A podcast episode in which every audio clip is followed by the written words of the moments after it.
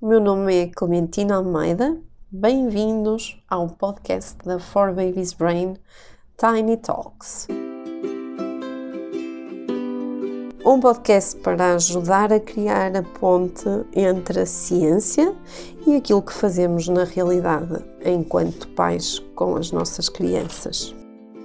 Hoje vamos falar acerca das cinco principais razões porque não devem as crianças ir para a cadeirinha do pensamento. Primeira razão, a criança, especialmente os mais pequeninos, quando vão para, para a cadeirinha do pensamento ou para o cantinho do pensamento, não vão necessariamente pensar neste momento estão a sentir raiva, estão a sentir frustração, porque eventualmente tiveram assim uma explosão em termos de emoções, o que é normal para estas idades, e portanto a última coisa que a criança pequenina vai fazer quando a colocamos sentada numa cadeirinha é pensar naquilo que fez, até porque não tem competências para o fazer. Mais ainda, estamos a associar o pensamento a emoções desagradáveis, o que, desde logo, não é uma coisa boa, porque nós queremos ter crianças pensantes e futuros adultos pensantes também. Portanto, associar a ideia de pensamento a uma coisa desagradável não vai conduzir a que a criança pense cada vez mais e por si própria. Passamos a mensagem também aos mais pequeninos de que só aceitamos o comportamento deles e a eles próprios quando eles cumprem com as nossas expectativas. Ou seja, deixamos de parte a ideia e o sentimento de amor incondicional que é tão importante para a saúde mental do indivíduo. Parece que estamos a criar condições neste amor só te aceito, só gosto de ti e não te viro as costas se tu corresponderes àquilo que eu quero que tu sejas. Terceira razão prende-se ainda com aquela primeira, ou seja, qual é a incapacidade das crianças de irem pensar acerca do seu comportamento. Nesta fase dos mais pequeninos, o desenvolvimento cerebral ainda não lhes permite ter esta parte do cérebro superior, em particular o córtex pré-frontal, extremamente desenvolvido. Eles estão ainda a lidar com a parte mais inferior, que são as emoções. E nas idades mais uh, precoces, nos mais pequeninos, eles estão literalmente, em termos de desenvolvimento, a serem inundados de emoções muito fortes, emoções grandes e zero ou muito pouquinha capacidade para refletir, ou seja, para pensar acerca de e, portanto, é uma exigência, é quase uma missão impossível. Eles não vão conseguir ir pensar. Podem pensar na parede, podem pensar no brinquedo que está ali, mas não vão pensar propriamente naquilo que fizeram em termos de reflexão, porque não têm essas competências.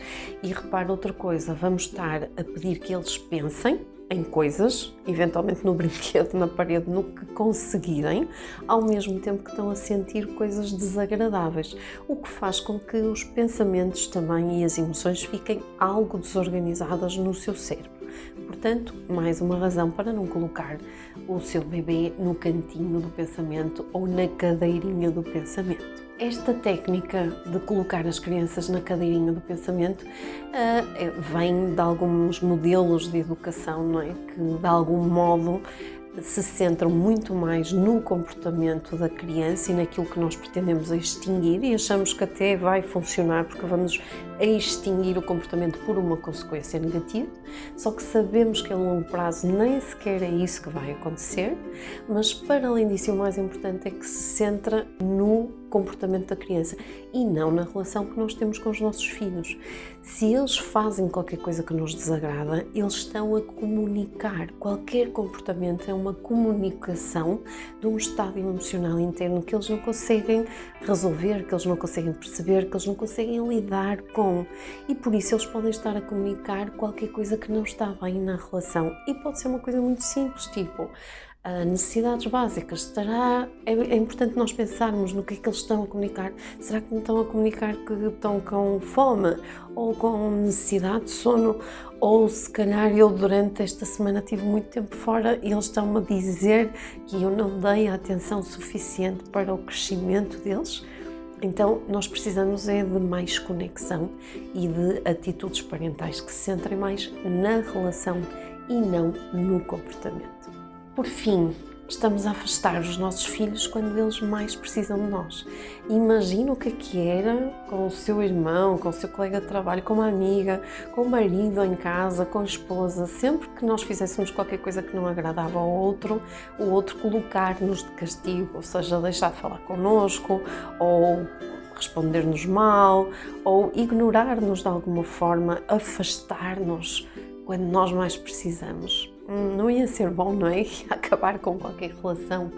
Por isso, não faça isto na relação com os seus filhos. Nós precisamos de os ter mais próximos, porque se os vamos afastando quando eles são pequeninos e desejam como pão para a boca a relação connosco e a conexão connosco para serem futuros adultos seguros, eles vão se afastando efetivamente. E se calhar é por isso que muitos adolescentes têm uma relação de muito afastamento com os seus pais.